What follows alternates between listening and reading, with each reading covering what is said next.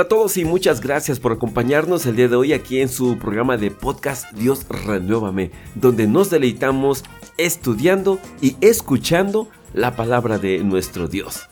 Es un placer, es un gran placer para un servidor el tener esta oportunidad de poder compartir con usted la palabra, el mensaje de nuestro Dios, ese alimento espiritual que es tan necesario en nuestras vidas. Hoy reflexionaremos sobre un pasaje bíblico en el cual nuestro Señor Jesucristo nos mostró el poder de actuar con templanza, humildad y misericordia. Así que sin más preámbulo, vamos al estudio.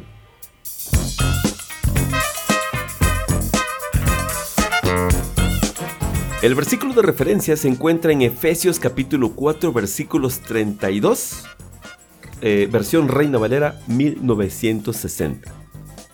Antes, sed benignos unos con otros misericordiosos, perdonándoos unos a otros, como Dios también os perdonó a vosotros en Cristo.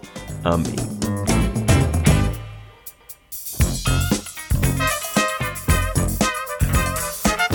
Vamos primero a un pasaje bíblico que se encuentra en el Evangelio de Juan capítulo 8, versículos 3 al 11. Y dice así la escritura.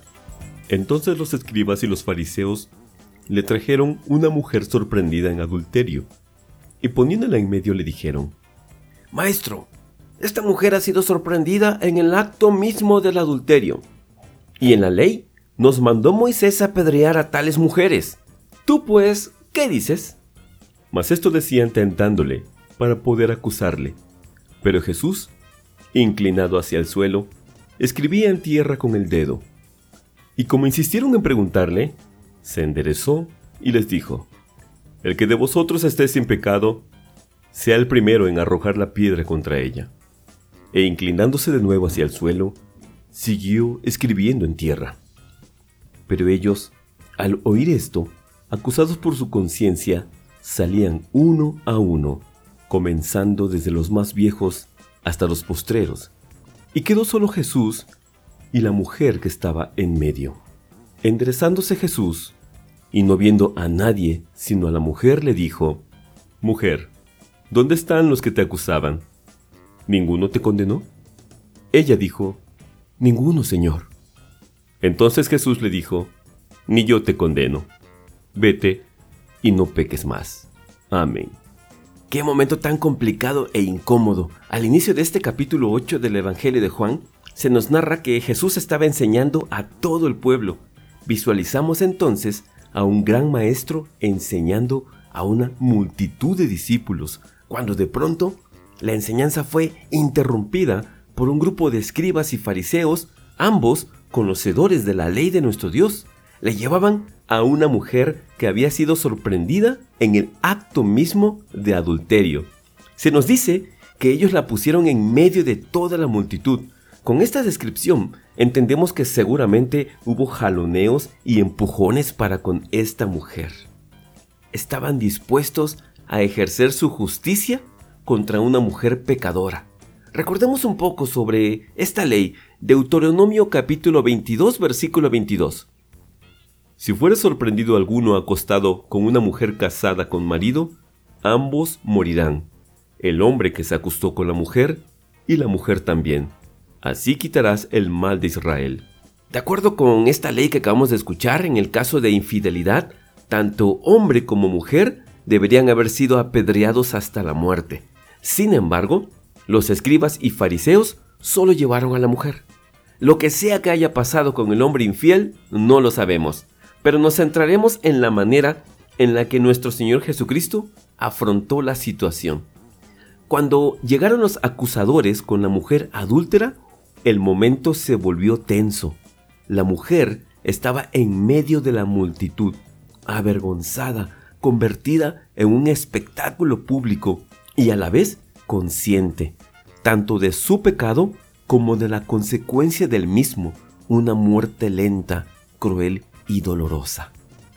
Por cierto, ¿no es así como nos sentimos al llevar una vida de pecado? Sabemos que el fin del pecado es la muerte. La mujer Totalmente humillada, esperaba el momento en que la multitud le empezara a arrojar las piedras que ya tenían en su mano. Eran piedras acusatorias de su pecado. Así que resaltaremos tres virtudes que nos mostró aquí nuestro Señor Jesucristo. La primera virtud, templanza.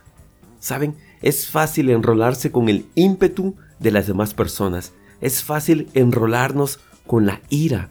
Es fácil unirnos a la multitud de acusadores, tomar nuestra piedra y estar dispuestos a arrojarla con todas nuestras fuerzas.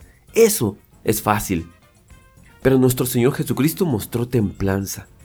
Se tomó su tiempo para responder a las exigencias y a la presión que ejercían los escribas y fariseos. La templanza es una virtud que mantiene el equilibrio y el dominio propio sobre la voluntad. De esta manera, se tiene control sobre los instintos, se subliman las pasiones y se controlan también los impulsos y deseos. Templanza es un fruto del Espíritu. Es el resultado de llevar una vida de paz y comunión con el Padre. Requerimos templanza cuando se nos presenta una situación caótica. Les quiero compartir dos proverbios. Primero Proverbios 25, versículo 28 en la traducción lenguaje actual. Quien no controla su carácter es como una ciudad sin protección. Y también les comparto Proverbios 26, versículo 32, misma versión. Vale más ser paciente que valiente. Vale más dominarse uno mismo que dominar a los demás. Amén. Maravilloso. Otra virtud también a resaltar de este evento, de este pasaje bíblico, es la humildad que mostró nuestro Señor Jesucristo. Nuestro Señor Jesucristo no tomó su piedra, por el contrario, se inclinó, no para recoger alguna piedra, sino para escribir algo en el suelo. No sabemos qué escribió. Lo que es un hecho es que lo que sea que haya escrito o representado fue observado por todos, incluyendo a la mujer pecadora. Al menos durante ese lapso de tiempo, las miradas acusadoras dejaron de estar centradas en la mujer. Si lo ponemos en perspectiva, Ahora había dos personas a nivel del suelo, la mujer pecadora y nuestro Señor Jesucristo. Así que aquí nos preguntamos, ¿qué necesidad tendría nuestro Señor Jesucristo de estar al nivel de un alma pecadora? ¿Qué necesidad tendría nuestro Señor Jesucristo de morir en la cruz por cada uno de nosotros? Por esa humildad, Dios lo ensalzó a lo sumo y diole un nombre que es sobre todo nombre, Dice Filipenses capítulo 2 versículos 3 al 8. Nada hagáis por contienda o por vanagloria. Antes bien, en humildad, estimándoos inferiores los unos a los otros, no mirando cada uno lo suyo propio, sino cada cual también a lo de los otros. Haya pues en vosotros este sentir que hubo también en Cristo Jesús, el cual, siendo en forma de Dios, no tuvo por usurpación ser igual a Dios. Sin embargo, se anonadó a sí mismo, tomando forma de siervo, hecho semejante a los hombres, y hallado en la condición como hombre, se humilló a sí mismo, hecho obediente hasta la muerte y muerte de cruz. Amén. La tercera virtud que vamos a resaltar de este pasaje bíblico es la misericordia.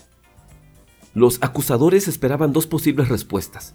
Una, que nuestro Señor Jesucristo no diera su consentimiento de apedrear a la mujer, con lo cual lo culparían de violar la ley de Moisés. La segunda posible respuesta que esperaban era que Jesús tomara su piedra y, al igual que ellos, participara de la muerte de una mujer pecadora. En otras palabras, la mujer era el instrumento que ellos querían utilizar para confrontar a Jesús. Estaba claro que a la mujer no les interesaba en lo más mínimo. La situación de la mujer no inspiraba en ellos ninguna compasión ni misericordia. La respuesta del Mesías resultó inesperada y totalmente sorpresiva para los escribas y fariseos. El que de vosotros esté sin pecado, sea el primero en arrojar la piedra contra ella. El pasaje bíblico nos revela que poco a poco, desde los viejos hasta los postreros, se fueron alejando del lugar. Las palabras de Jesús penetraron en ellos hasta discernir sus pensamientos y sus intenciones, todos ellos acusados por su propia conciencia. Dice Romanos capítulo 2 versículo 1. Por lo cual eres inexcusable, oh hombre, quien quiera que seas tú que juzgas. Pues en lo que juzgas a otro, te condenas a ti mismo, porque tú que juzgas, haces lo mismo. Amén. Finalmente Jesús habló con la mujer. Primero, le hizo ver que ninguna persona estaba en condiciones de condenarla. Y aunque nuestro Señor Jesucristo sí podría hacerlo, no lo hizo. Jesús es muy claro en su misión y Él no vino a condenar ni a juzgar al mundo, vino a ofrecernos salvación, dice el Evangelio de Juan capítulo 3 versículo 17. Porque no envió Dios a su Hijo al mundo para condenar al mundo, sino para que el mundo sea salvo por Él. Amén.